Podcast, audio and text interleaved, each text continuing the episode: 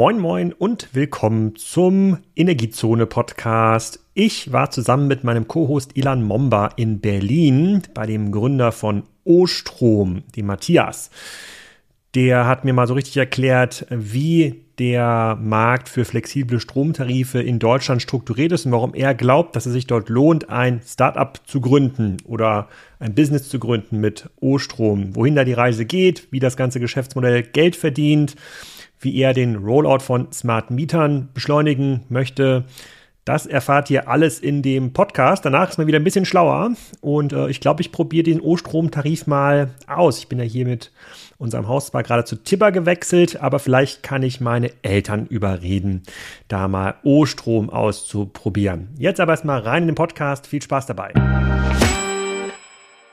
Matthias und Ilan, herzlich willkommen zum ersten reinen Energiezone-Podcast. Ähm, wir sitzen hier in Berlin im O-Strom Office äh, und neben mir sitzt Gründer und CEO Matthias und gegenüber sitzt Ilan, der neue Co-Host von Energiezone.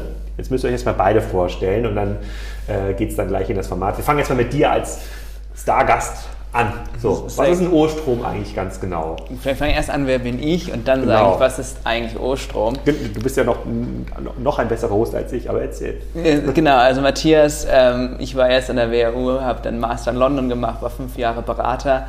Ähm, da war ich eben auch immer im Bereich Energie, habe ich meine Projekte gemacht, erst in England, aber auch eigentlich überall, Mittlerer Osten, ganz Europa. Ähm, und da bin ich halt eben in die Energiebranche gekommen und habe da halt die großen alten Stadtwerke, die großen Konzerne hier in Deutschland beraten. Fand ich halt super, super langweilig äh, und langsam und dachte, man muss da ein bisschen mehr Dynamik haben, um die Energiewende zu schaffen. So bin ich dann hier zu Urstrom gekommen. Vor knapp drei Jahren habe ich ähm, das angefangen mit meinem Gründer Karl Villanueva. Die Idee ist halt, dass wir einen smarten digitalen Stromanbieter haben, der den Kunden hilft, seinen Stromverbrauch zu optimieren, dass der Kunde dann Strom benutzt, wenn er besonders günstig ist und idealerweise so wenig Strom wie möglich nutzt. Okay, da habe ich schon gleich wieder ganz viele Follow-up-Fragen, aber äh, jetzt, jetzt, musst du erstmal dich kurz vorstellen, bevor wir da direkt einsteigen. Genau, moin zusammen und äh, hallo an alle da draußen. Ich bin Ilan. Ich bin jetzt auch schon 15 Jahre in der Energiewirtschaft. Ich habe vor, und das weiß ich so genau, weil ich vor ähm, genau 15 Jahren, 2008, zum ersten Mal mit einem Strommarktmodell gearbeitet habe, und zwar am Fraunhofer EASY. Schöne Grüße auch äh, an die alten Kollegen, also Institut für System- und Innovationsforschung. Und ähm, dann war ich eine Zeit lang in der Forschung, ähm, habe wissenschaftlich gearbeitet ähm, und die letzten fünf Jahre als Unternehmer hier in Berlin. Ähm, unter anderem ein Corporate Startup für die EWE e mit aufgebaut ähm, und jetzt Gründer von ONU. Welchem Startup warst du bei der EWE? Ähm, Amperas war sozusagen die Hauptmarke, ah, okay. die wir gepusht haben. Ja. Und ich muss dazu sagen, äh, Ilan hat mir schon ein bisschen geholfen bei den anderen Energiezone-Podcasts, die bisher bei Kassenzone gelaufen sind, äh, ein bisschen Gästemanagement äh, zu machen und zu sagen, kennst du den schon, kennst du den schon? Und dann, als ich überlegt habe, wer könnte mir irgendwie helfen, den Podcast weiterzuentwickeln und auszugründen, ihr angeboten und jetzt versuchen wir das äh, mal gemeinsam. Und je nachdem, wie smart die Fragen sind, die ihr heute äh, stellt, können Sie sich dann quasi für die nächste Ausgabe. Die haben wir, glaube ich, schon. Übernächste Woche haben wir schon die nächste. Genau. Äh, für, die nächste, für die nächste Aufnahme. Ähm, genau. Bei, spulen wir bei dir mal ganz kurz zurück. Also vor drei Jahren habt ihr erkannt, es gibt Bedarf in Deutschland, also reaktiv, für ähm, eine Flexibilisierung des Verbrauchs in den Haushalten. Hatten wir vor drei Jahren da war ja noch nicht der Ukraine-Krieg. Und da hat sich im Grunde genommen ja diese ganze Energiepreisdiskussion nochmal so richtig ähm, entflammt. Was war so der Auslöser dann vor drei Jahren zu sagen, man braucht flexible Tarife in Deutschland? Das war andersrum. Ich habe eher gesehen, wie, wie, sag mal, wie analog und schlecht der aktuelle Markt war. So rum bin ich eher gestartet. Also ich hatte halt ein Projekt, also das war das sogar nicht in Deutschland, aber es war in Frankreich. Es war beim, glaube ich, drittgrößten Retailer in, in, in Frankreich. Und da kam halt Covid und dann 80 Prozent der, Sales sind eingebrochen. Also andersrum, der komplette Vertrieb war auf Haustürverkauf ausgelegt und das halt irgendwie vor drei Jahren noch. Und das war für mich so, das kann ja halt nicht sein. Dass aber was für ein Retailer? Die meisten äh, Hörer verbinden Retailer mit Pik und Kloppenburg Sarah. Achso, ja, äh, Vertrieb, Stromvertrieb. Strom, Strom, ja, Stromretailer. Genau, wie Stromretailer, genau. Und, aber das hat mir einfach so gezeigt, wie, wo, wo die Welt stehen geblieben ist, sag ich mal, von dem durchschnittlichen Stromanbieter. Und wenn man dann halt sich auch die Stadtwerke in Deutschland anschaut, hat man eigentlich ähnliche Strukturen ähm, eigentlich vorgefunden. Ich meine, den meisten Stadtwerke, der einzige Kanal, den sie mit dem Kunden haben, ist eine jährliche Rechnung, die man per Post bekommt. Und das war's. Also man hat keine Integration, man weiß nicht, wie viel Strom man verbraucht, etc. Und man muss einfach nicht weit schauen. Also in die Nordics, nach England, es gab halt richtig coole Modelle und neue innovative Stromanbieter. Und in Deutschland ist halt nichts passiert. Und das war für mich der Grund, wenn es überall was passiert, irgendwas musste auch in Deutschland passieren. Und das war für mich dann der Auslöser zu sagen, dann gehen wir den deutschen Strommarkt an. Wir hatten ähm, in verschiedenen anderen Ausgaben von Energiezone schon so ein bisschen das Thema, dass wir beim Thema flexible Stromtarife natürlich an dem Rollout von Smart Metern bisher gescheitert sind. Warum ist das denn in anderen Ländern ähm, besser entwickelt? Also was ist, weil sind die zentraler organisiert? Was, was, welches Incentive hat jetzt irgendwie Norwegen, Dänemark oder England gehabt? Smart Meter auszurollen? Also ich glaube, das, das interessanteste Beispiel ist, äh, ist, Italien, dann können wir noch auf die Nordic schauen. In Italien war der Auslöser, es gab dazu viel Stromklau. Die Leute haben das einfach abgezwackt und deswegen hat die italienische Regierung halt auf Smart Meter ausgesetzt, damit sie halt das besser kontrollieren konnten. In Nordics war es einfach am Ende eine Grundsatzentscheidung. Die hatten immer viel, viel mehr ähm, Energie, ähm, also erneuerbare und wahrscheinlich der Bedarf war einfach viel größer. Und dann aber auch die Struktur ist deutlich zentraler, dass man einfach klare Deadlines gesagt hat. Es gibt halt da zum Beispiel, ich bin jetzt nicht sicher, in Norwegen oder Schweden, glaube ich, nur vier Teilnetzbetreiber. In Deutschland gibt es 800. Also das heißt, die Komplexität in Deutschland ist viel, viel höher gewesen für den Smart Meter Rollout. Ein anderer Faktor ist auch gewesen, ähm, wie man halt auch den Smart Meter an, äh, Rollout angegangen ist. In Deutschland hatte man natürlich den most complex Way gewählt, indem man halt gesagt hat, die ganzen Smart Meter Gateways müssen zertifiziert sein, Data Protection und so weiter. Das muss alles über das, glaube ich, BSI zertifiziert werden, die Smart Meter Gateways. Der Prozess tickt mehrere Jahre. Dann hat man aber auch noch gesagt, es müssen mindestens drei ähm, Hersteller zertifiziert sein, bevor überhaupt der Rollout starten darf. Das hat natürlich auch wieder alles nochmal verlangsamt. Also man hat sich das Leben selber schwer gemacht mit einer sozusagen auf der bürokratischen Seite plus eine extrem dezentrale Struktur und man hat sich einfach keine klaren Ziele gesetzt und in Deutschland. Aber diese Smart Meter sind jetzt, äh, ich habe ja bei mir zu Hause eine Solaranlage und habe ich ja schon sozusagen so, äh, so einen Zwei-Wege-Stromzähler, bei dem ich quasi mit so einer Taschenlampe sozusagen in diesen äh, Infrarotlaser oder in den Lesekopf da Einstellungen vornehmen kann, was ein bisschen lustig ist oder was, worüber sich ja. Leute lustig machen. Da gab es ja noch eine schöne extra drei Sendung, hatte ich mal verlinkt im Podcast. Ist denn dieser Smart Meter, der dann den Stromverbrauch, keine Ahnung, viertelstündlich irgendwie meldet, eine Zentrale, ist das noch was anderes oder ist nee, das das Gleiche? Es ist das Gleiche, es ist der gleiche Zähler. Es gibt einfach nur ein weiteres Gerät on top, das ist nämlich das Smart Meter Gateway. Das würde dann nämlich einfach nur die Daten eben versenden. Da gibt es halt über 4G oder eben über das äh, lokale äh, Wi-Fi, wird das dann halt eben an den äh, Netzanbieter geschickt. Ah, okay. Also es ist der gleiche Zähler, aber mal halt plus Smart Meter Gateway. Und das ist der ganze Unterschied von dem aktuellen Stand. Und kann ich dann quasi meinen Zähler behalten, da kommt dann so ein Gateway dran oder trotzdem nochmal alles ausgetauscht? Beide? Es kommt drauf an. Also wenn man dann halt der Netzbetreiber kann das wahrscheinlich einfach nur das Gateway aufbauen. Wenn man das dann auf einem anderen, sag ich mal, VMSB, also auf einem quasi seinen Messstellenbetreiber wechselt, dann muss der ganze Zähler ausgebohrt werden und so weiter und so fort. Ah, okay. Verstehe. Also es ist deutlich komplexer bei uns und der Rollout hat noch nicht so richtig ähm, gestartet. Und jetzt sag mal, als du das von drei Jahren dann erkannt hast, wo hast du dann genau die Business Opportunity erkannt? Weil aus einer rein, ähm, sozusagen aus einer rein ähm, altruistischen Stimmung heraus, sozusagen Deutschland jetzt zu helfen, Smart Meter auszurollen, kann man ja kein Geschäftsmodell Nee, nee, da wo, wo, hast du da jetzt quasi euren Markt gesehen und ja, ja. was genau ist euer Geschäftsmodell? Sehr gern. Also erstmal, wo, wo habe ich die Opportunität? Ich habe einfach eher bin ich andersrum gegangen. Also wenn man einfach sieht, wie, wie schlecht der durchschnittliche Anbieter ist, da reden wir jetzt mal nicht von vielleicht Yellow und Lichtblick, die waren so ein bisschen besser schon. Die hatten auch mal ein Online-Portal, aber wenn man sich das durchschnittliche Stadtwerk in Deutschland angeschaut hat, die hatten häufig kein Online-Portal, die haben, und am Ende gab es halt nichts. Ähm, und da, das ist halt der Wettbewerb, den man in Deutschland hat. Und da, sag ich mal, einfach nur ein digitales Angebot zu schaffen mit einer guten App, guten Custom Experience, grüner Strom, plus halt eben jetzt, wo gehen wir verstärkt in diese smarte die auch Optimierung rein, war am Ende, muss man nicht so viel besser sein, um einfach ein gutes Produkt zu haben im durchschnittlichen Strommarkt einfach zu sehen. Das heißt, wie verdienen wir jetzt unser Geld? Wir haben eine Grundgebühr von 6 Euro, den Rest reichen wir durch und ansonsten haben wir zum Beispiel unseren Store, das heißt alles, was man bei O-Strom integrieren kann, sei es irgendwelche ähm, Charging Stations, Wallbox, Subtag, ähm, Smart Plugs, alles, was man bei uns in die Plattform integrieren kann, verkaufen wir auch in unserem Store, sodass man eigentlich ja quasi mal ein Cross-Sell eben on top generieren kann. Aber ihr verdient nicht Geld quasi mit der Stromgebühr selbst? Nein. Genau, also am Arbeitspreis selber nicht, weil das ist eben die Philosophie. Idealerweise wäre es jetzt so, wir würden alle weniger Strom verbrauchen.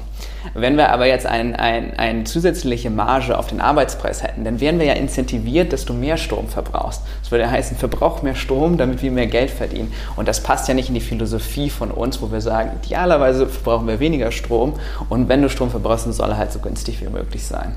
Weil sonst sind die Incentives nicht allein mit dem Konsumenten aus unserer hm, Sicht.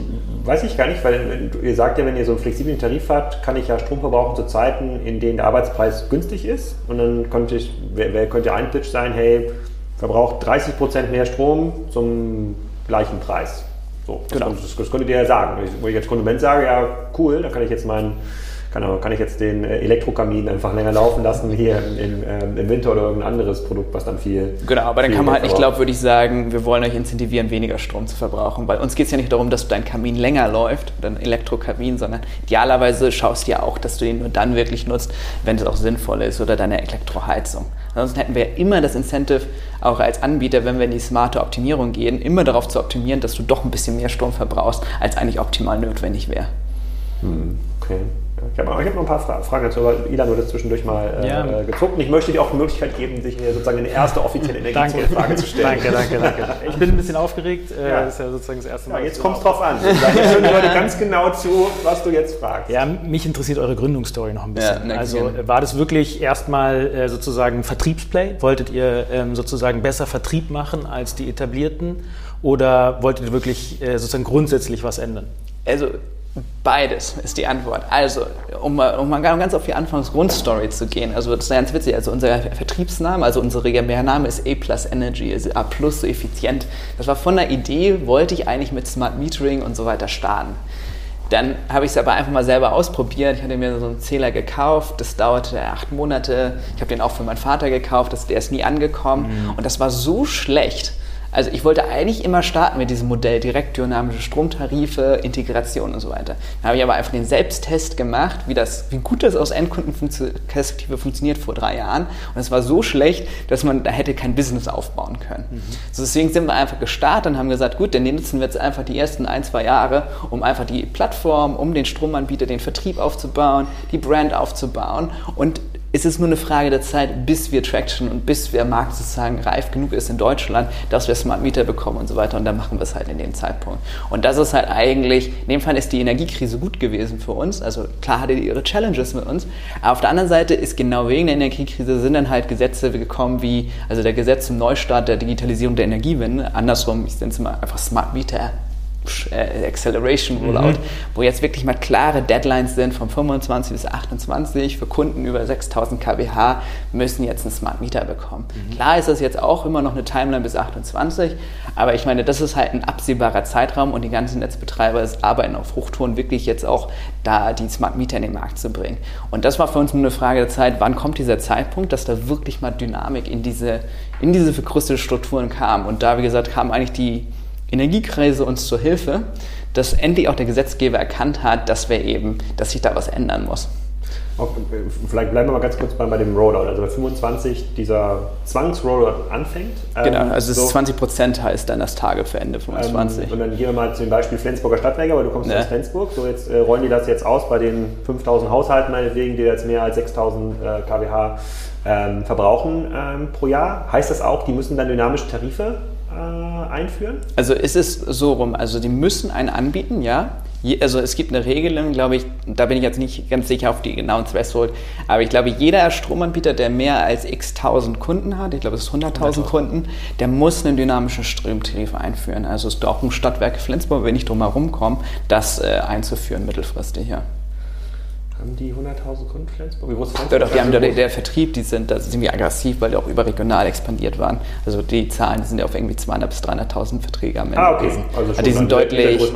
Ja, also die sind ja eben, eben überregional und die müssen das Ding auch am Ende des Tages haben. Und wenn, und wenn ich jetzt euer Modell weiterdenke, also ich versuche das gerade ein bisschen auszurechnen, also sozusagen kriegt ihr 6 Euro Grundgebühr, also sozusagen bei der 1000 ja. Kunden, die ihr gewonnen habt, kriegt ihr dann 6000 Euro im Monat. Ja. Das ist die Monatsgrundgebühr.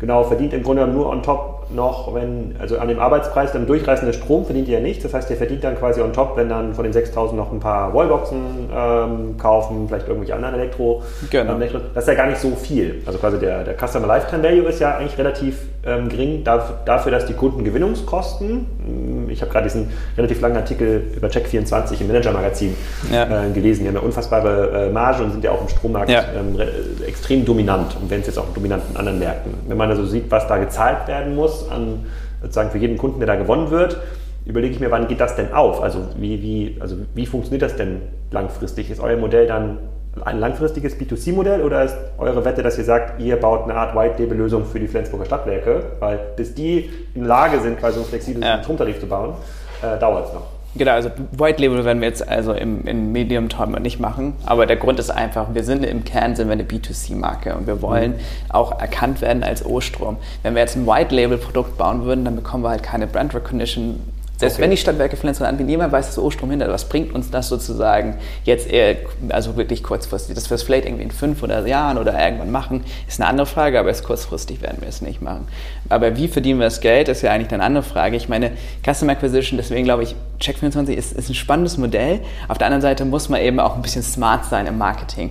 Wir sind auf dem Channel, sind wir zwar drauf, aber wir gewinnen dann, also nicht mal 5% unserer Kunden, alle anderen kommen über andere Channels, weil ähm, Check24 hat im, Interesse, dass der Kunde viel wechselt. Und das ist der einzige Grund, wie Check24 Geld verdient. Die haben nicht Interesse daran, dass der Kunde langfristig bei O-Strom bleibt. Ähm, deswegen, Das, das stimmt. Also das hast du quasi fair ausgedrückt, aber ist erstmal okay. Sozusagen. Also, ja, ist, ist okay für Check24, aber für uns sind wir daran Ja, interessiert, das wie du sagst, Ja, ja. am Li- Lifetime Value und der soll das ja heißt, lange das heißt, sein. aber ich versuche es mal zu das heißt, ein Kunde, der über Check24 kommt, könnte ohnehin eine höhere Wechselbereitschaft haben, in der nächsten Saison wieder wegzugehen. Richtig. Das ist also, Genau, genau. Hat Deswegen- also adverse Selektion. Richtig, plus wer geht dann auf einen Preis, das sind extrem preissensitive Kunden, die gerne auch mal schauen nach einem neuen Bonus. Das sind oder Kunden auch, die gerne nicht viel Geld bezahlen, also schlechte Bonität haben. Also es ist ein sehr, also ich bin da sehr skeptisch über diesen Channel, Man, Okay. äh, deswegen, aber das ist eine andere Frage. Deswegen, wir haben aber unser komplettes Vertriebsmodell ohne die aufgebaut. Was sind eure Channel? Wir haben eine gute Frage. Also wir, was wir halt verstärkt haben und äh, über ein, fast bis zu 35, 40 Prozent unserer Kunden kommen über unser Weiterempfehlungsprogramm. Also das ist relativ einfach. Also wenn ich dich werbe, bekommen wir beide 35 Euro. Den kannst du auf deine Rechnung gut schreiben. Oder du bekommst einen Store-Credit von 50 Euro. Dann kannst du halt das für eine Wallbox oder sonst was nutzen. Und das ist halt ein, ja, fast 40 Prozent unserer Neukunden sind nur über Referrals. Dann haben wir halt ein sehr, sehr sophistiziertes Online-Marketing, sind Google, Facebook, TikTok, Instagram, ich weiß nicht, da müsste ich jetzt meinen Co-Founder fragen, aber wir haben da irgendwie zwölf verschiedene Channels, die wir da alle bespielen. Ähm, und dann haben wir auch ein ganz bisschen äh, Wechselportale, aber das ist wirklich der, der kleinste Teil bei uns. Und so weil- sagen, das macht ihr so signifikant besser, dass sozusagen ihr Genau, deutlich weil runterkommt. genau aus dieser adversen Selektion, wie du es so nett genannt hattest, wollen wir das halt minimieren, weil am Ende des Tages, wir sind hier daran interessiert, langfristig Kunden zu haben, weil wie du gut analysiert hast, unsere Grundgebühr ist, was sie ist. Das heißt, wie wir am Ende profitabel werden, ist, wenn wir viele Kunden haben, die eine hohe Stickiness haben, also die lange bei uns bleiben. Und das schaffen wir eben nur, wenn wir Kunden erstmal vorne die richtigen selektieren und dann eben aber auch spannende Sachen an, äh, anbieten in der App. Also deswegen arbeiten wir an den dynamischen Tarifen, du hast volle Transparenz, was dein Verbrauch, du kannst ein E-Auto integrieren, kannst eine Wärmepumpe integrieren, also dass der Kunde wirklich einen Mehrwert aus dieser Plattform gewinnt und nicht nur kommt, weil wir einen hohen Bonus zahlen. Dann, ähm, ich hatte ja den, äh, den Tipper-Gründer hier auch im Podcast und der hatte mir erklärt, dass es diese dynamischen Tarife im Ausland ja schon viel gibt. Ne? Sozusagen auch in Norwegen, wo es gegründet wurde. Und dann hatte ich dann mein, mein Learning, aha, also es wurde nicht gegründet, um dynamische Tarife zu machen, sondern um dynamische Tarife ähm, zu nutzen. Das ist eigentlich das, der, der Ziel der, das Ziel der Plattform, weil wenn du jetzt keine keine Wallbox hast, keine Wärmepumpe, keinen Wasserboiler, den du halt an- und ausschalten kannst, sondern, keine Ja. Ahnung, wie in vielen Berliner Wohnungen vielleicht noch den Durchlauferhitzer und der Waschbecken, dann bringt dir äh, Genau. der, äh, der das nicht. Ist das so ein bisschen das Ziel, die Leute dann da so ranzuführen über die O-Strom-App und zu sagen, okay, du kannst Genau. jetzt, heute gibt es das Kommando Sonne, Wind, Genau, en masse, äh, heute mal duschen, äh, ver- vereinfacht gesagt. Genau, genau, aber das ist genau das, was wir haben. Und das ist ja eben das Spannende. Deswegen meine ich ja, man muss nicht weit schauen in Europa, um zu sehen, was es eigentlich für ein Potenzial gibt. Und wenn wir halt daran glauben, dass wir die Energiewende schaffen wollen und müssen in den nächsten fünf bis zehn Jahren in Deutschland, dann werden auch dynamischere, ich sage nicht dynamisch, aber dynamischere Ta- Stromtarife eine Rolle spielen. Und das ist einfach jetzt eine wo du an den Kunden einfach ranführen musst. Weil in Mhm. Deutschland ist es was komplett Neues. Also ich weiß nicht, was die Marktpenetration ist von, von den Aspiril, aber ich würde mal schätzen unter 1%. Der Rest ist halt Standardtarife. Während in den Nordics, also in Norwegen, ist ist es 50, 55 Prozent. Ich habe das mal geresearched. Also da fast Mhm. jeder, eigentlich jeder zweite Kunde ist auf so einem sogenannten dynamischen Spot-Tarif. Das heißt, sie sind einfach viel weiter. Aber warum? Warum? Weil, die, weil das billiger ist für Ist die? Oder billiger, Ver- ah, genau. billiger. Genau, also das ist ja eigentlich, das muss man mal verstehen. Also selbst wenn ich nichts optimieren kann, ist es immer noch billiger, auf einem Spot-Tarif im Durchschnitt zu sein. Warum? Was bedeutet das denn, wenn ich einen durchschnittlichen 12 bis 24 Monatsvertrag abschließe? Am Ende ist das ja nur ein Finanzprodukt, sich zu abzusichern. Das ist ja eigentlich wie eine Versicherung. Also der Stromanbieter muss sich ja absichern an der Börse, also versichern. Am Ende kostet eine Versicherung immer Geld. Wenn ich einfach mal im Spot kaufe, also wirklich kurzfristig, was auch mal da ist, ist es im Durchschnitt immer günstiger. Das heißt, und das ist eigentlich das Spannende, also eigentlich ist ein Spot-Tarif immer günstiger als 12 bis 24 Monatsverträge. Wenn ich dann natürlich noch das Potenzial Auch habe, in, auch in diesen ex extremen Phasen jetzt 2021, 2022. das ist wahrscheinlich die Ausnahme, die alle 50 Jahre mal vorkommt. Ja, aber weiß ich gar nicht. Also ich habe jetzt gerade die, also ich habe das im anderen Podcast schon gesagt, dass ich aufgrund des Thema-Podcasts, weil, weil die mir so einen Zähler quasi mit diesem Thema-Puls geben, habe ich das, probiere ich das jetzt mal aus. Und das habe ich deshalb ausprobiert. Ich bin auch, auch ein fauler äh, Nutzer, weil mir mein bestehender Stromanbieter, das ist so ein kleiner Lokaler, der für so, äh, ja, so Landenergieanbieter ist im Grunde genommen, der hat gesagt, okay, ab dem nächsten Jahr, also ja, heute bin ich noch in so einer Preissicherheit drin. Ich habe für zwei Jahre abgeschlossen vor drei Jahren habe ich Glück gehabt, gute Phase erwischt. Aber jetzt ab nächsten Jahr muss ich 44 Cent zahlen. Ich dann sage, okay, das ist ja schon das ist ja über der Strompreisbremse. Ähm, da, dann kann ich auch irgendwo anders mal hingehen, das, das ausprobieren. Das, äh, und das ist auch Ja. historisch bei den, beim Tipp und sowas war es ja damals schon, also in den letzten beiden Jahren auch schon günstiger. Hast du so einen historischen äh, Preis für 22, 23, was die O-Stromkunden bei euch gezahlt haben im Schnitt, auch wenn sie nicht optimiert haben? also, äh, also wenn wir nur auf den Arbeitspreis schauen, dann waren wir ungefähr bei 30 Cent hier in Berlin, also das ganze Jahr über. Also am Anfang ein bisschen höher. Also Nur Arbeitspreis, Nur also Arbeitspreis, plus, ja. die ganzen Gebühren dann dazu. Genau. Also Arbeitspreis ist ja inklusive Gebühren schon. Das ist ja Strom plus Umlagen Ah. und so weiter. Ah, okay. Ähm, also die 44, die du hast, das ist ein 30. 30, hier. ah, okay. Genau, also Anfang des Jahres waren wir ein bisschen höher. Letztes Jahr waren wir eher auch bei 40, 45 Cent im Durchschnitt. Okay. Und natürlich gibt es das, und das ist ja das Spannende, es gab ja eigentlich, wenn man sich das selbst das letzte Jahr mal anschaut, gab es nur einen Monat, der wirklich extrem war. Und das war der August letzten Jahres.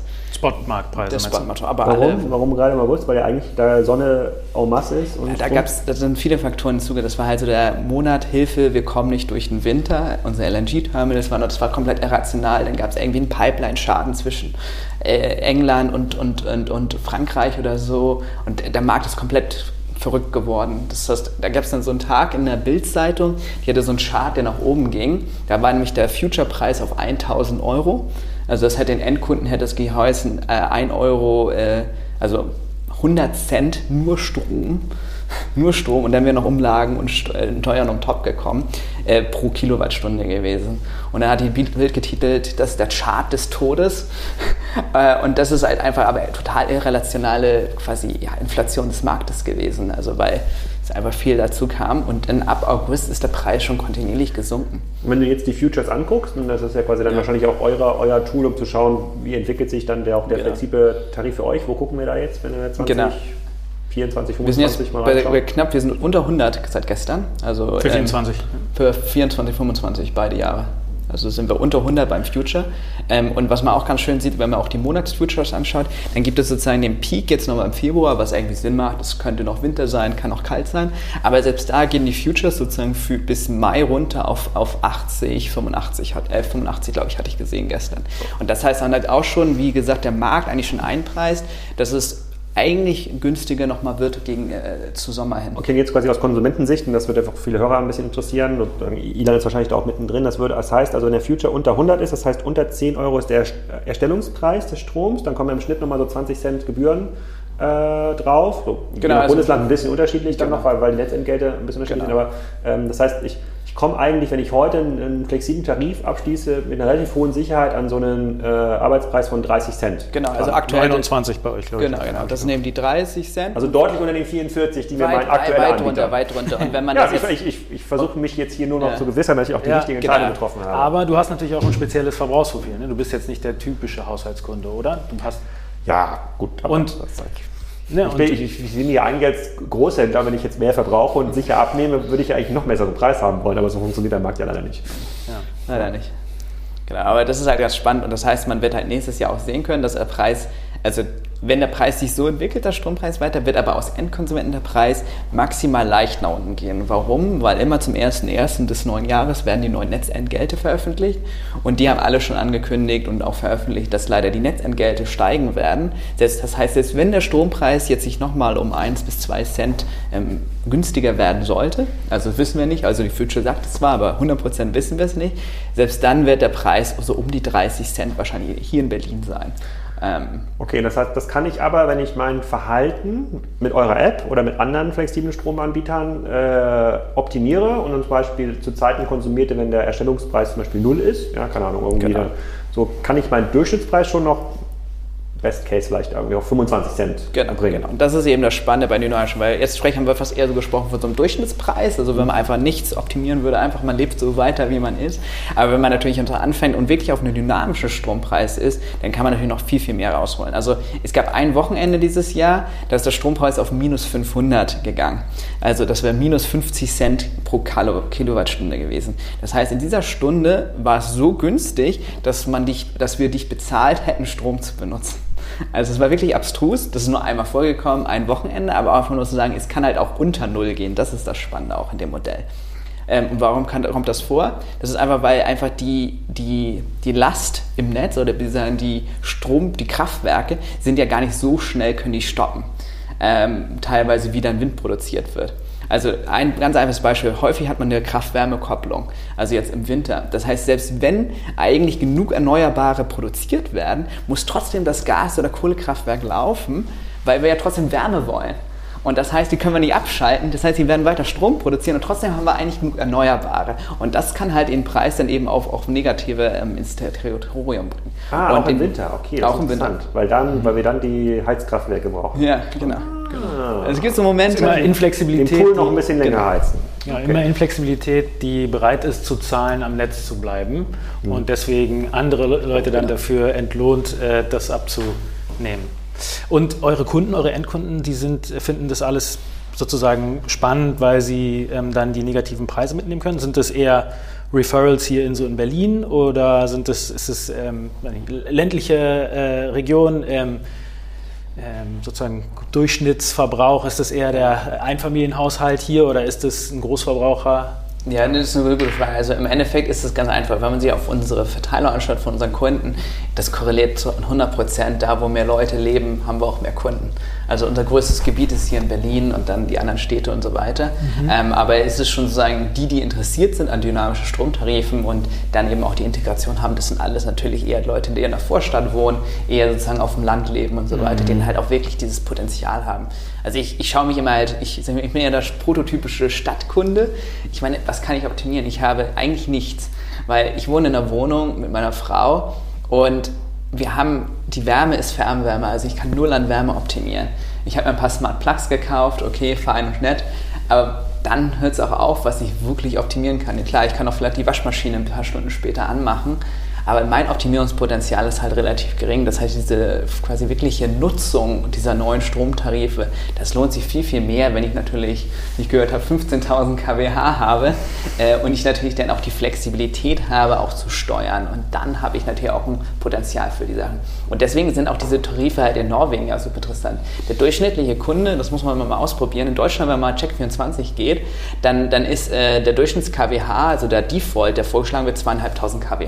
Für den Zwei-Personen-Haushalt. Genau, das ist der Vorschlag. Wenn man dann mal den Spaß macht und auf so einen Preis-Comparison geht für in Norwegen, Schweden, dann wird halt der Faktor irgendwie, äh, irgendwie so 15.000 kWh als Default gemacht. Einfach weil Wärmepumpen und E-Autos da schon viel, viel weiter sind in den Nordics. Ist das wirklich der Durchschnittsverbrauch für ein Zwei-Personen-Haus? Das ist, der das ist ja nicht, dass das der Durchschnittsverbrauch ist, das ist der Vorschlag des, äh, des, des Price Comparison Portals. Ich überlege gerade sozusagen, was, wenn du jetzt quasi äh, warm Wasser, kommst du wahrscheinlich auch über die Fernwärme bei euch warm, warm gemacht oder läuft das über irgendeinen Strom? Ja, ich glaube, bei uns läuft das auch Warm Wasser wäre für ein Zwei-Personen-Haushalt ist ja meistens auch nochmal so 500 bis 800 kW.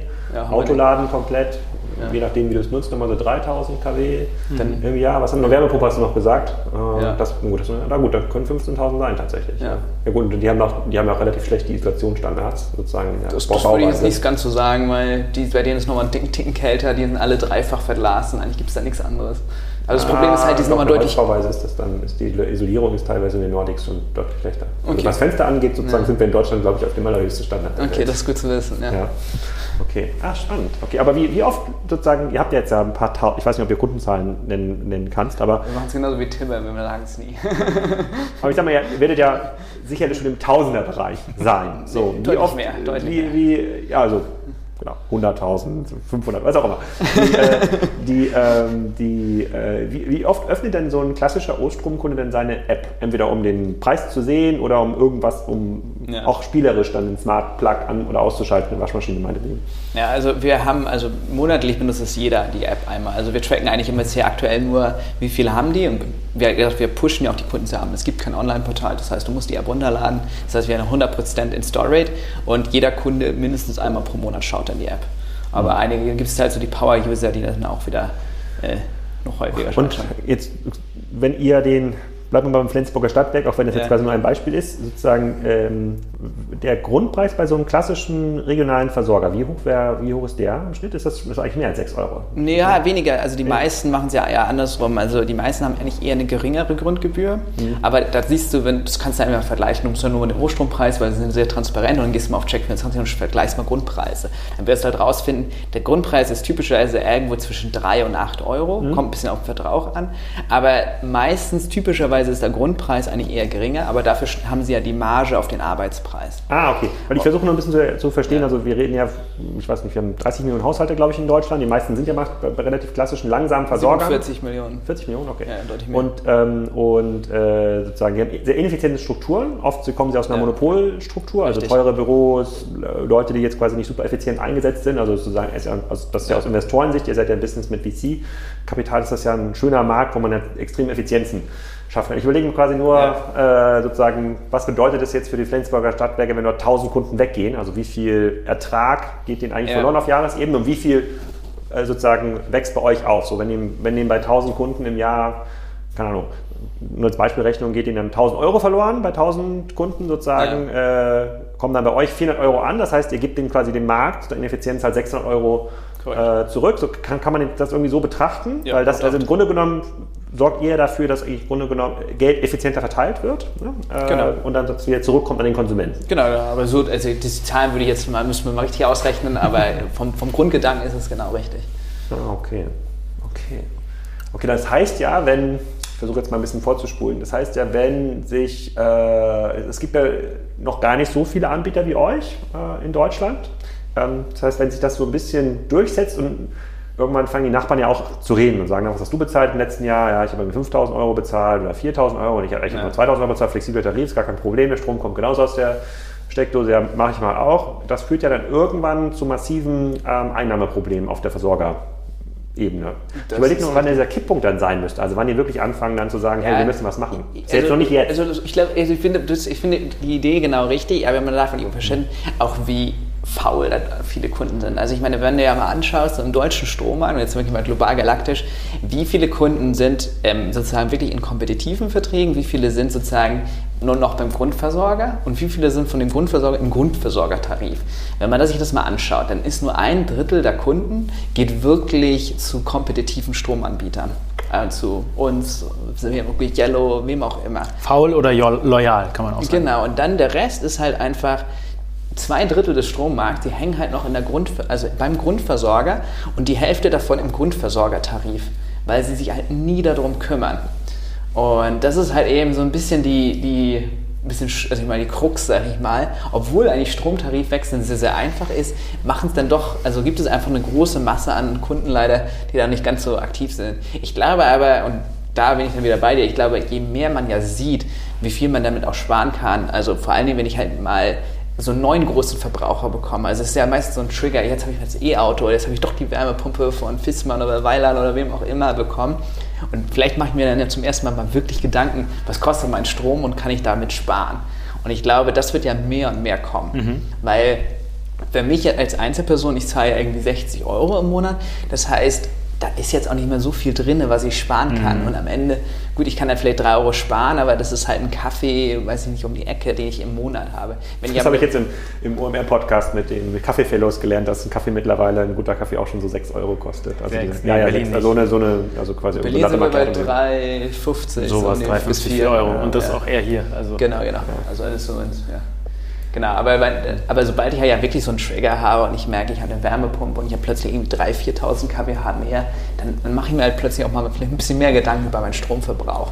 Und ich glaube, das ist halt, wo die Reise hingeht. Aber hat nicht der, haben jetzt nicht diese vielen Pleiten von zwielichten, zwielichtigen Strom, äh, ja, jetzt nicht Stromversorger, aber so Zwischenhändlern dafür, ja, dazu gesorgt, dass die Leute jetzt, äh, dass die Leute jetzt sagen, ja, okay, ich habe jetzt hier Flensburger Stadtwerke ist ein bisschen teurer, aber die gibt es ja schon seit 100 Jahren und da kriege ich wenigstens meinen ja. Strom und sozusagen, wer weiß, ob es Urstrom morgen noch gibt. So. Ja, also da glaube ich nicht dran. Also das hat genau für also der Konsument ein sehr kurzes Gedächtnis. Ich glaube, das hat genau für zwei Monate gehalten.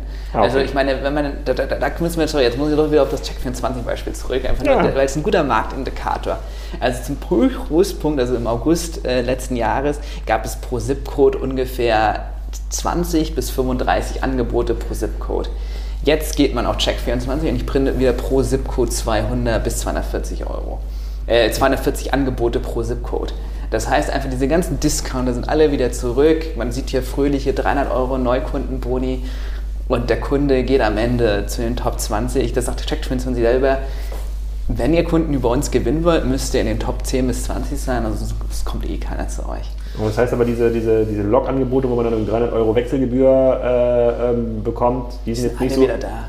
Aber was ist denn dann die Gefahr für den Kunden? Können die auch wieder pleite gehen dann? Oder? Ja, klar, also kann immer pleite gehen. Und du hast halt am Ende ist es halt. Und wie funktioniert denn das Modell? Diese 300 Euro muss doch dieser zwielichtige Zwischenhändler zahlen.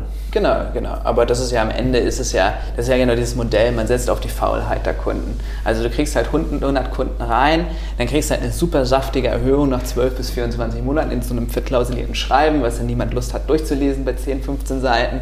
Und dann plötzlich hat man eine 10 Cent Preiserhöhung oder eine 5 Cent Preiserhöhung. Und dann refinanzieren. Und dann verdienen sie das halt. Das heißt natürlich churn dann 40, vielleicht 60 Prozent, aber die 40 dumm. Die 40 die 40 äh, nicht so flexiblen, ja, verstehe. Okay, jetzt, ja. Ja, da geht mal Ilan noch mal ein paar, Ilan ein paar Fragemöglichkeiten. Okay, ich verstehe. Also erstmal fühle ich mich jetzt bestätigt in meinem Stromtarifwechsel, das ist schon mal gut. Okay. Ja, also, nur aufpassen. Also, Aber jetzt ab nächsten Jahr, ab Januar kann ich anfangen damit zu spielen. Also richtig, so, richtig. ja. Wo kommt euer Strom her? Ich habe auf der Website gesehen, ihr habt ein paar Erzeugungsanlagen, PPAs. Genau. Ähm, Vielleicht kannst du da ein bisschen was erzählen. Ja, sehr gern. Also wir haben so einen dualen Approach, äh, würde ich das nennen. Also was wir halt haben, wir haben auf der einen Seite eben PPAs, also für die, das sind Power Purchase Agreements oder Direktabnahmeverträge. Also äh, wir, wir gehen, haben halt quasi, wir kaufen von dem Kraftwerk oder dem Windkraftwerk, was man auf unserer Homepage sieht, da kann, kaufen wir halt auch direkt den Strom ab. Also da kann man den zur Not auch hinfahren und sich das anschauen, wenn man lustig ist. Ähm, und dann sozusagen den Rest ähm, kaufen wir am Großmarkt und Herkunftszertifikate. Ähm, und warum haben wir das? Weil auf der einen Seite wollen wir halt glaubwürdig grün sein.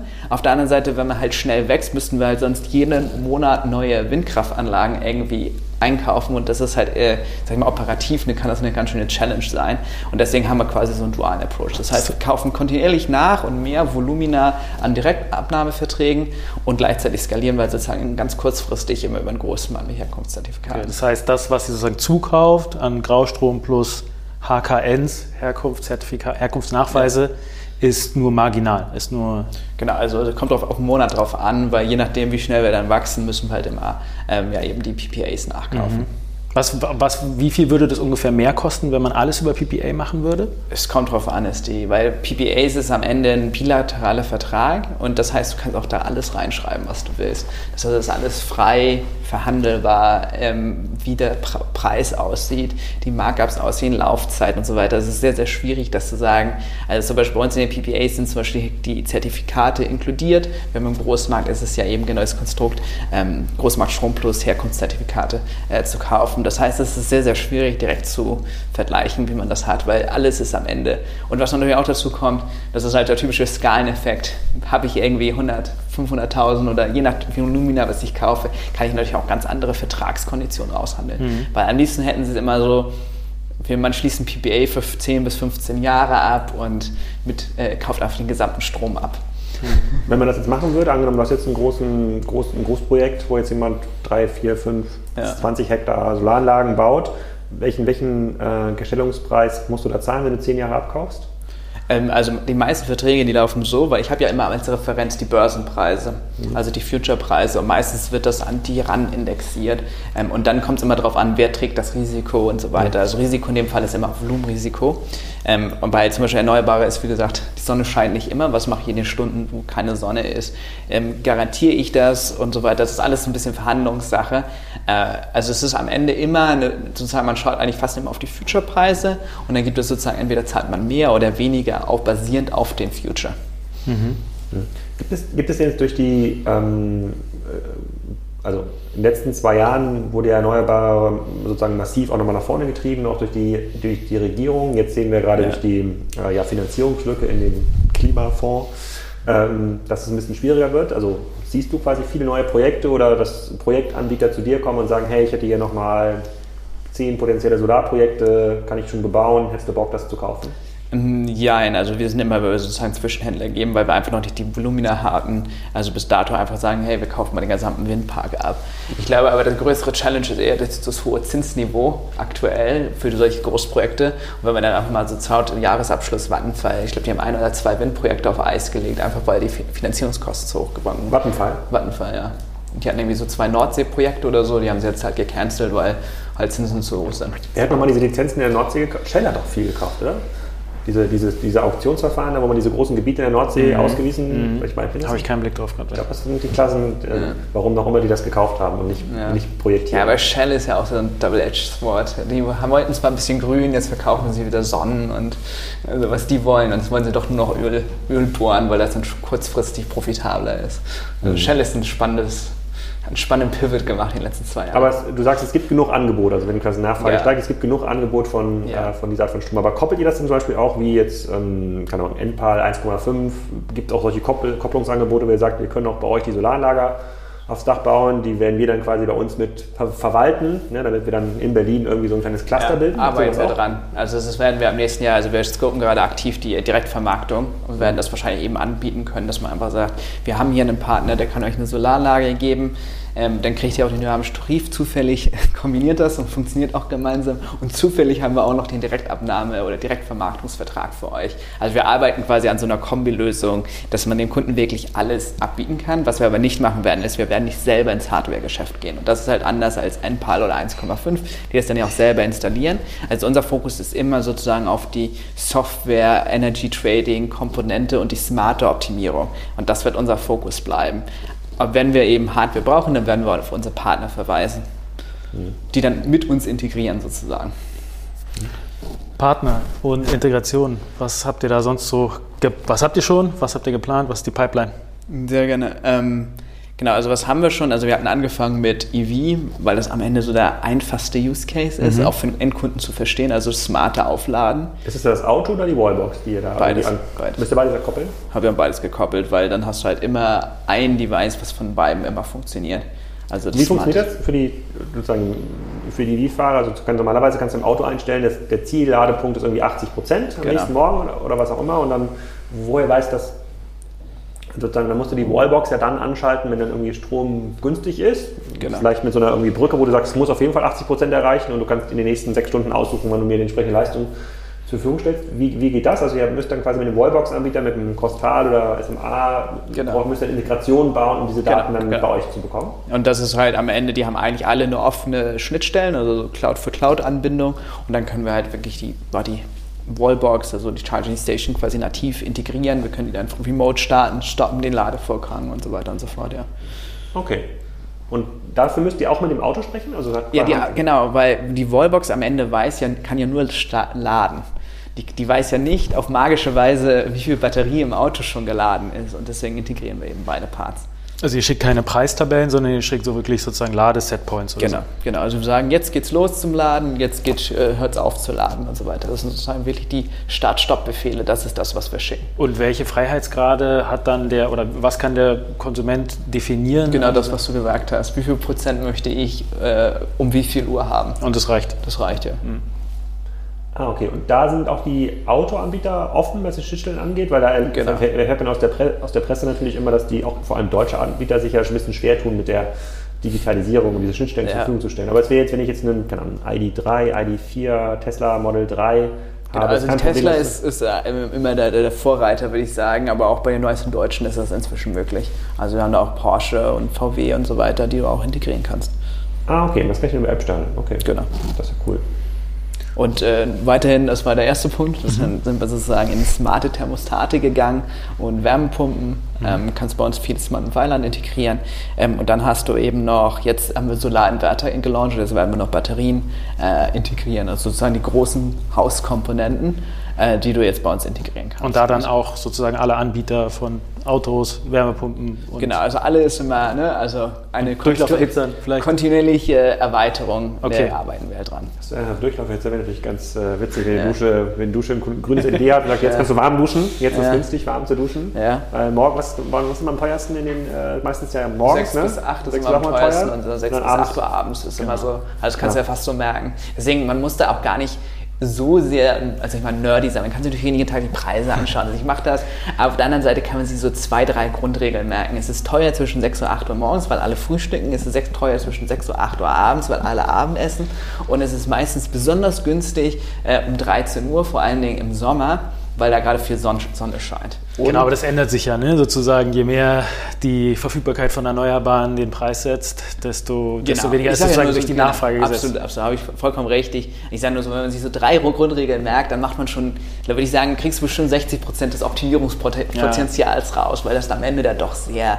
Wobei, wobei also ähm, das mit dem Ändern, da hat zum Beispiel Martin Last gesagt, das, das sieht er eher nicht so. Er glaubt, dass die Volatilitäten, Volatilitäten eher steigen. Er hat ja da seine Biogasanlage mit so 1000, 2000 Stunden sozusagen im Jahr äh, laufen. Am Wochenende mhm. füllt sie, ist, ist, sie nie am Netz, weil das am billigsten, ja. also das Strom immer billig, weil die industriellen Verbraucher äh, daraus. Und er meinte, genau. durch diese ganze erneuerbare Energien sozusagen gibt es viel mehr Volatilität im Netz. Das heißt, diese, ähm, diese Fähigkeit, Strom zu bestimmten Zeiten zur Verfügung zu stellen, ne, diese Residualfähigkeit, die wird in Zukunft wahrscheinlich noch besser bezahlt werden, weil mehr genau, Kraftwerke genau, rausgehen. Es gibt, mehr, es gibt mehr Volatilität. Ja, das sieht man ja heutzutage schon, weil wenn du, also es war wieder vor zwei, drei Tagen, gab es dann halt wieder die gute Dunkelflaute und dann ist plötzlich um 8 Uhr abends der Preis auf, glaube ich, 240 Euro pro Megawattstunde in einer, einer Stunde hochgegangen. Und das ist halt eben am Ende diese, die Ausschläge werden schon höher und geringer.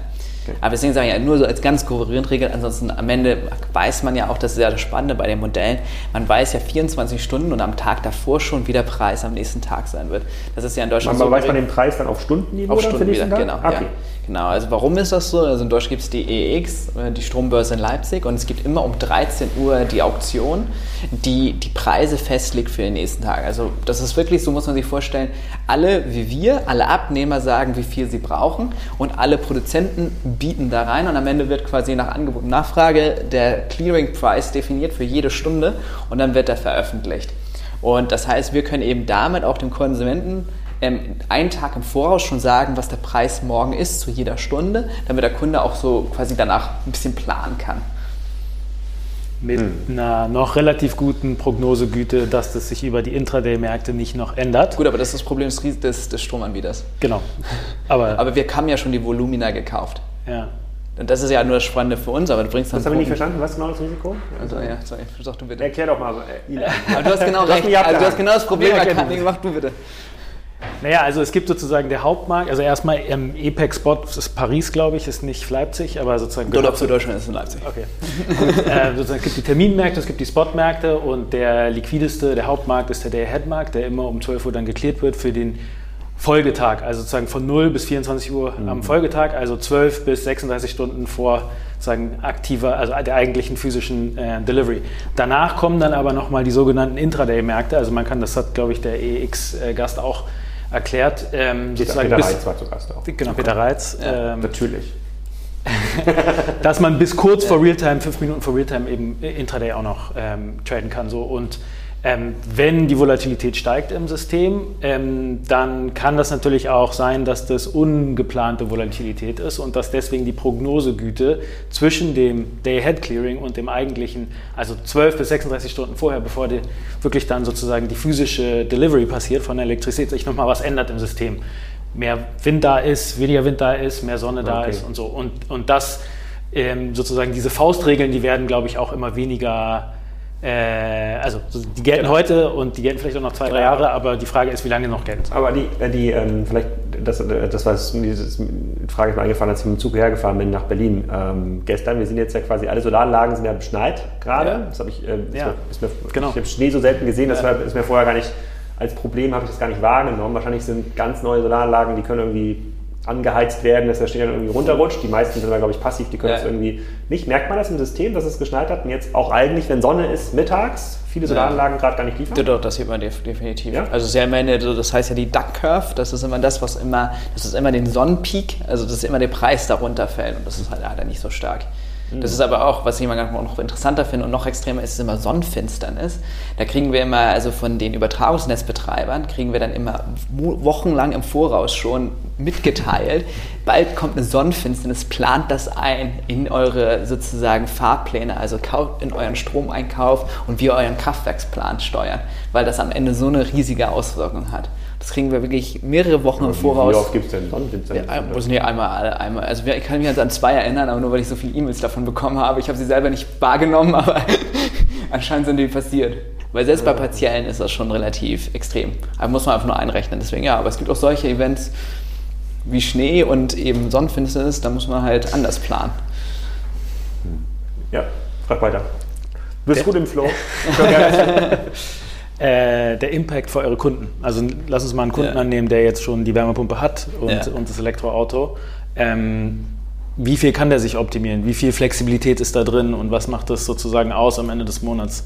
Genau. Ähm, und ja. vielleicht noch da direkt quasi eingehakt. Ich habe bisher äh, verstanden, dass man eigentlich Heizstrom, der in der Wärmepumpe ankommt, dass, man, dass der gar nicht flexibilisierbar ist bisher. Äh, sondern also wenn man quasi so zwei Zähler hat, habe ich zum Beispiel auch. Ja. Äh, sozusagen ist der eine Zähler, der für Heizstrom ist, der ist, ja, der ist ja schon in irgendeiner Form gefördert, hat weniger Netzentgelt, ist, kostet sowieso nur 25 Cent oder sowas. Mhm. Den kann ich gar nicht flexibilisieren. Vielleicht kannst du da. Das, da, da muss ich aber passen bei der Frage. Muss ich ehrlicherweise sagen, weil ich äh, so einen dummen Teil da jetzt nicht direkt drin war. Okay. Weil der, du hast die, also die Wärmepumpe genannt hast und eigentlich können, hätte die genau, ja, aber, der Heizstrom dann. Ja, genau, also, aber ich glaube, es kommt darauf an. Also wie gesagt, also das, was ich sage, das, das, was ich weiß, aber in dem so, so speziell, also es geht am Ende eben bei der Wärmepumpe immer zwei Konstrukte. Der eine ist einfach, die Wärmepumpe hängt am Hauptzähler, also man mhm. hat einen Zähler ja, und das Strom, ist einfach, ja. genau, und das geht durch. Und dann gibt es aber eben die Zwei-Zähler-Lösung, aber theoretisch könnte man auch zwei Smart Meter eben haben und dann wird es auch wieder funktionieren. Aber meistens, da kann eben der Netzbetreiber, auch in deinem Fall, kann da wahrscheinlich das eben schon abregeln und deswegen kriegst du eben reduzierte Netzentgelte. Und das ist eben der Unterschied. Das heißt, eigentlich müsstest du nur zwei Smart Meter haben und dann müsste das eigentlich genauso gehen. Also ist mein letzter Stand zumindest. Du wüsste nicht, warum du nicht diesen Zähler nicht auswechseln dürftest. Kann, kann, auch sein, dass es vielleicht ab 2025 dann schon geht, aber mein, meine, ich hatte mal im Rahmen der Tipper-Recherche irgendwo rausgefunden, dass man, wenn man diese zwei Zählerlösungen hat, dass man dass, das, dass man keinen flexiblen Tarif auf den Heizstromzähler äh, legen kann, weil er halt schon so stark gefördert ist oder weniger ich, ich, glaube, ich glaube, du kannst es schon. Die Frage ist halt, ähm, würdest du dann weiterhin die anderen Förderungen bekommen? Und für die meisten würde es dann einfach suboptimal sein, dass du den wechselst. Wahrscheinlich. Ich glaube, es ist nicht so, dass du es nicht dürftest. Okay. Da würde ich zurück zu Ilan. Sorry, jetzt haben wir die Frage schon wieder vergessen. Frage. Jetzt haben wir die, die doch. Äh, ja. Naja, und wir, und wir brauchen es halt einfach. Ja. Ne? Also ja. wir haben irgendwie heute eine Anschlussleistung von 20 Gigawatt irgendwie ja. von diesen ganzen sozusagen inhärent flexiblen Verbrauchern. Und äh, das wird halt enorm steigen in den nächsten ja. Jahren. Und dann sozusagen sind solche äh, Inflexibilitäten einfach äh, nicht mehr duldbar, glaube ich. Also aus systemischer Sicht, glaube ich, ja. nicht, äh, nicht mehr gewollt. Aber das wird ja jetzt geändert mit dem ENWG 14a weiß nicht, ob ihr das schon mal gehört habt. Nein. Also NWMWG 14. Du wahrscheinlich schon, aber ich ja, ja, nicht. Ja. Flexibilisierung der Netznutzungsentgelte. Genau, genau. Das ist ganz spannend. Also niemand weiß, was es wirklich wird, aber das Gesetz wurde verabschiedet. Und da geht es genau um die Sache, dass man halt für Wärmepumpen, Wallboxen und was auch immer, dass man die eben, dass der Netzbetreiber, also der Verteilnetzbetreiber, die runterregulieren kann zur Spitzenlast. Dafür bekommt der Kunde eben reduzierte Netzentgelte. Und das ist eigentlich ganz spannend, weil am Ende hätten wir dann aus, also O-Strom-Sicht ist auch sehr interessant, weil dann haben wir auf der einen Seite natürlich den variablen Strompreis oder den dynamischen jede Stunde. Gleichzeitig könnten wir dem Kunden eben aber auch noch weiterhin incentivieren, wenn er diesen Zähler hat und die Mechanismen, dass er eben auch noch an den variablen Netzentgelten partizipiert.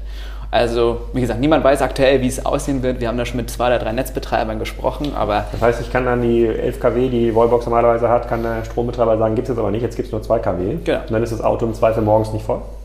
Ja, nachts wird es ja nicht passieren. Es geht eigentlich ja, es wird ja auch wieder. Ich versuche nur gerade zu überlegen, was die Bildzeitung draus machen könnte. Nee, das hat sie schon gemacht. Hat sie schon gemacht. Kannst du googeln. Hat sie schon gemacht. Keine Sorge, die hat das schon gecovert. Die hat irgendwie äh, deutsche Stromknappheit und irgendwie Abregelung und so. Also hat sie schon vor einer Woche okay. ganz groß. Also sie würden das dann quasi in diesen Phasen, wo es wirklich so hart auf hart kommt, in der Woche Genau. 6 bis 8 morgens, 6 bis 8 abends, Ja. könnten die sagen, okay, jetzt müssen, müssen wir einmal ein bisschen Spitzenlast, also Genau. Und meine, rausnehmen. Also ich meine, natürlich gibt es jetzt zwei Seiten. Also ich, man muss es aber ja immer nachvollziehen können aus, aus, aus Netzsicht in dem Fall. Nicht, dass ich Netze toll finde, aber am Ende wollen wir, ist ja das Kernziel in der deutschen Wirtschaft oder in der deutschen, ist ja Versorgungssicherheit. Das ist das Kernziel aller Netzbetreiber. Und wenn wir halt Versorgungssicherheit wollen, dann müssen wir halt überlegen, was wir in diesen Spitzenlast machen. Und die Netze und Verteilnetze wurden vor 50 Jahren gebaut. Die sind aber nicht gebaut für Wärmepumpen und noch mit 1000 E-Autos, die jetzt alle in den Markt kommen. Und es gibt zwei Möglichkeiten. Entweder müssen wir die Netze ausbauen, aber das dauert und ist super teuer. Da muss sich halt hier alles aufbuddeln in Berlin. Oder aber ich finde einen Mechanismus, um eben einfach die Lasten sag ich mal, gerechter über den Tag zu verteilen. Und das ist halt deutlich günstiger. Und wenn ich da Kunde aber am Ende einen monetären Benefit hat, Ja. finde ich das eigentlich eine smartere Lösung. Okay. Ja, aber wieder schlecht kommuniziert, äh, offensichtlich, wenn die Bildzeitung daraus so eine Story macht. Aber gehen wir mal zurück zu deinem Beispiel mit dem Kunden, was der Kunde Genau, Impact. Impact. Genau, also am Ende kommt es darauf an, natürlich, wie viel der Kunde ähm, also optimieren kann. Äh, aber was wir halt sagen, ist, wie gesagt, du kannst zwischen 10 und 15 Prozent wahrscheinlich nur durch den Spot-Tarif schon sparen, also im Vergleich zu selbst äh, anderen, sag ich mal, 12 Monatsverträgen, also auf die Unit-Arbeitspreis gerechnet. Und du kannst halt dann, wenn du halt wirklich optimieren kannst, wahrscheinlich weitere 10, 20 Prozent, also wahrscheinlich bis zu 35 Prozent ist so die Benchmark, die wir haben, die du, wenn du wirklich optimierst, immer darauf achtest, dass du ein E-Auto dann lädst, wenn es günstig ist, Smart Charging nutzt und so weiter. Ähm, und ich meine, wenn man halt nicht wie ich irgendwie 1300 kWh hat, sondern 13.000 kWh hat, dann äh, sind 30 Prozent schon eine sehr äh, schon eine Hausnummer, die ich da rausholen kann. Ja. Und ich kann auf 20.000 den Konsum steigern zum gleichen Preis. So gucke ich ja lieber drauf. Das kann man auch machen, aber das ist glaube ich nie das Ziel. Ja. Also normalerweise, wenn man sich sozusagen Tarifdesign anguckt, dann versucht man schon auch die Effizienz äh, mit, mit anzureizen insgesamt. Also sowohl sozusagen die Flexibilisierung als auch die insgesamte Effizienz. Also die Wem, wem gehören denn die Verteilnetze? Weil jetzt sehe ich es ja quasi bei uns im Dorf da in Martin Last da so ein Wärmenetz baut. Ähm, dieses 400 kV-Netz sozusagen, was ja dann an die einzelnen Haushalte rankommt, sind die auch im Grunde eine einfache Pulverleitung, kannst einfach doppelt so viel Durchmesser da rein, reinbauen. Strom genug, vor allem in Spitzenzeiten gibt es ja vor allem in Schleswig-Holstein, wir kriegen den Strom ja nicht mehr ansatzweise weg. Sozusagen Windkraft, Solar, ein ist anderes einfach viel zu, viel zu viel da, wo ich Ja. dann sage, okay, her damit, Ja. ist der Poolwärmer. Ähm, dafür müssten die aber quasi ja Zugang zu diesem Netz haben. Wem gehört denn das, diese Verteilnetz? Ist das, gehört dem Flensburger Stadtwerk das Netz? Nur in Flensburg, ja. Ja? Also in wirklich Flensburg, Flensburg gehört in Flensburger Stadt. Das ist ja wieder die Und läuft das irgendwann aus? Also ist quasi ist dann irgendwann Ja, 2035, also- müssen die es zurückgeben? Oder? Jein. Also ja, ja und nein. Also es ist ja so, es bringt mich zu einem ganz interessanten Punkt, wo jemand, es gibt 800 Verteilnetze in Deutschland und eigentlich jedes lokale Stadtwerk ownt sein eigenes Verteilnetz. Also es ist nicht ganz so, aber so ganz grob. Also das hat man halt hier die 800, die gehört dann halt Stadtwerke Flensburg oder dem Schleswig-Holstein-Netz oder Stromnetz Hamburg, Stromnetz Berlin, also es gibt da hunderte, also 800. Ähm, und am Ende gibt es so ein Konzessionsverfahren. Ich weiß nicht ganz genau, wie lange es ist, irgendwie fünf Jahre hat man so ein Gebiet und dann wird das halt quasi wieder, ich weiß gar nicht, ob das eine Auktion ist oder was auch immer ist, aber dann kann man sich darauf bewerben und dann bekommt man das Gebiet oder nicht. Das ist die größte Sorge eines Verteilnetzbetreibers, ist ein, eine Konzession zu verlieren, weil das heißt halt, viel Geld ist weg. Ah, das heißt, Ich glaube, die laufen aber länger, die laufen 15 oder Ja, 20 kann auch Jahre. deswegen ich bin da gar nicht Also so das heißt aber schon, dass nach 20 Jahren, äh, wenn jetzt angenommen das Stadtwerk nicht so super flexibel ist und du vielleicht jetzt ein Anbieter bist, der es deutlich besser nutzen kann, zum Beispiel äh, das Netz, kannst du sagen, du bist jetzt das, der O-Strom, das O-Stromnetz Berlin gibt es jetzt. Oder Teil, vielleicht irgendein Stadtteil, ähm, könntest du darauf bewerben und das dann bespielen. Genau. Also theoretisch ja. Praktisch. Ja, du willst keine Hardware, verstehe ich schon. Aber ja, theoretisch so. könnte man auch, ja. Aber es ist ein schönes Geschäft, wenn man da erstmal drauf sitzt, weil da hat man ja so eine feste Eigenkapitalrendite, das ist wie so eine Gelddruckmaschine. Hm. Solange der Strom nicht ausfällt, glaube ich, kann man nicht viel verkehrt machen. Ah, okay. Und dann gibt es also noch, ich hatte jetzt quasi mit dem 50 Hertz Interview gelernt, es gibt quasi die Stromautobahn da, das 380 kV Genau. äh, Netz und diese, äh, diese Verteilnetze dazwischen, diese, was ist das, 110 kV, wem gehören die? Die Mittel, das weiß Die ich nicht. Mittelnetze? Das ist auch ja unter, regional unterschiedlich sozusagen in den, in den städtischen Gebieten versus in den ländlichen Gebieten. Da gibt es dann sozusagen so regional Also es könnte sein, dass die haben höhere Flensburg beide, beide Voltklassen Ja. besitzt. Ja. Das 400 kV-Netz und das Ja. 110 Genau, kV-Netz. ist auch nicht ganz Ja. einheitlich. Also nur die ÖNBs, also die Übertragungen sind die 4, die sind nur die Okay. Highspeed-Trassen und dann gibt es halt die 800 runter, weil die Mittelspannung interessiert uns aus Retailer-Sicht, ist komplett uninteressant, die funktioniert im Marktdesign, ist die komplett egal. Also alles läuft nur entweder auf ÖNB, also Übertragungsnetz oder Verteilnetzebene und was dazwischen passiert. Okay, interessant. Dann gucken wir mal reingucken. Okay, wir quatschen eine Stunde. Ilan, was haben wir jetzt vergessen noch an Fragen? Sozusagen, was, Was, fällt was, was, interessiert, den Profi, was interessiert den Profi noch? Ja, also ich, ähm, ich, ich, wir sind durch die meisten Sachen durch hier. Ich ähm, bin eigentlich ganz zufrieden mit, äh, Du bist ganz mit, zufrieden? mit den Ja. Häkchen an meiner Liste. Okay. Sehr schön. Ähm, genau. Also du hast Partnerschaften ja schon erwähnt, aber vielleicht noch mal einmal irgendwie da rein. Warum nicht White Label und, ähm, und sozusagen wie schafft ihr das so Co-Branding-Ansätze mit wem zu fahren? Ja, also White Label ist einfach eine, wie gesagt, was sind wir? Wir sind eine B2C-Brand und wir wollen bekannt sein als O-Strom. Und sobald man ein White Label macht, ist man halt nicht, weiß man nicht, dass es O-Strom ist. Das ist am Ende quasi eher eine strategische Frage. Die zweite ist, wenn ich ein White Label mache, den, den ist man am Ende ein bisschen BPO, also einfach ein Outsourcing-Laden. Der einzige Faktor, der wirklich zählt, ist Pr- Kosten. Und das ist halt komplett anders. Und wir haben ja auch noch Ansprüche, coole Customer Experience, gute Customer Support und so weiter. Am Ende wirst du als BPO auf rein Kosten, Effizienz getrimmt. Das ist der einzige Metrik, die wirklich zählt. Und das ist halt am Ende auch wieder nicht so wirklich mit dem, was wir wollen. Ich meine, Tibber macht das auch nicht oder so. Deswegen, das ist halt ein komplett anderes Habe Geschäftsbereich. ich, hab ich, hab ich den Edgar auch nicht gefragt. Muss ich mal nachreichen. Ja, aber machen die nicht. Also das kann ich dir sehr sicher sagen. Deswegen, was wir machen, ist dann Co-Branding. Ähm, also wir haben es mit Soli zum Beispiel gemacht, das ist auch so ein Solarinstallateur. Und wir haben jetzt noch ein paar andere Partnerschaften, die jetzt noch nicht announced sind, wo wir jetzt auch dran arbeiten. Wie wir funktioniert so ein Co-Branding? Also, ähm, also wir haben eigentlich, das ist genau unser Tarif, aber am Ende ist es halt, das, dann, dann nennen wir den halt im Partnernamen und so weiter. Dann können Sie das halt äh, auch sozusagen vertrieblich besser positionieren. Dann wird das unser Kunde. Und gleichzeitig haben wir aber auch ähm, unsere Plattform geöffnet. Also dann kann der dritte Partner oder der Partner kann dann einfach zum Beispiel auch die Vertragsdaten sich aus unserer Cloud ziehen, die, Stro historischen Verbräuche, Strompreise und so weiter.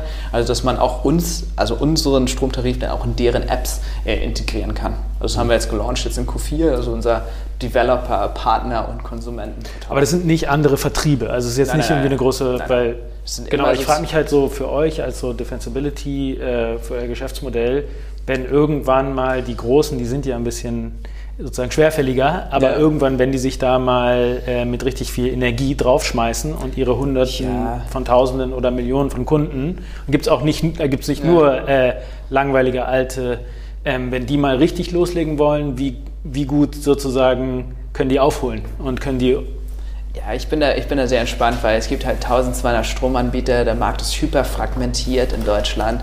Also klar, selbst wenn ihr E.ON mal Gas geben will, dann hat sie halt vielleicht 8% Market Share. Ist, dann bleibt immer noch 92% für uns übrig. Also es ist wirklich so egal, ob, ob du noch 10 Competitor mehr hast oder... Weil am Ende haben wir zwei Marktdynamiken. Erstens ist es fragmentiert und es ist kein Winner-Takes-it-all-Market. Also zum Beispiel in so einem Markt wie Google oder Check24, ähm, da ist es halt, wenn du einmal Market Leader bist, dann kriegst du auch 80% oder 90% des Traffics. Und das gibt es aber im Strommarkt nicht. Also selbst E.ON hat, wie gesagt, glaube ich, 5 Millionen Kunden in Deutschland von den 47 Millionen Endkunden in Deutschland. Und wie viele, wie viele O-Stromartige Gründungen gibt es denn in Deutschland?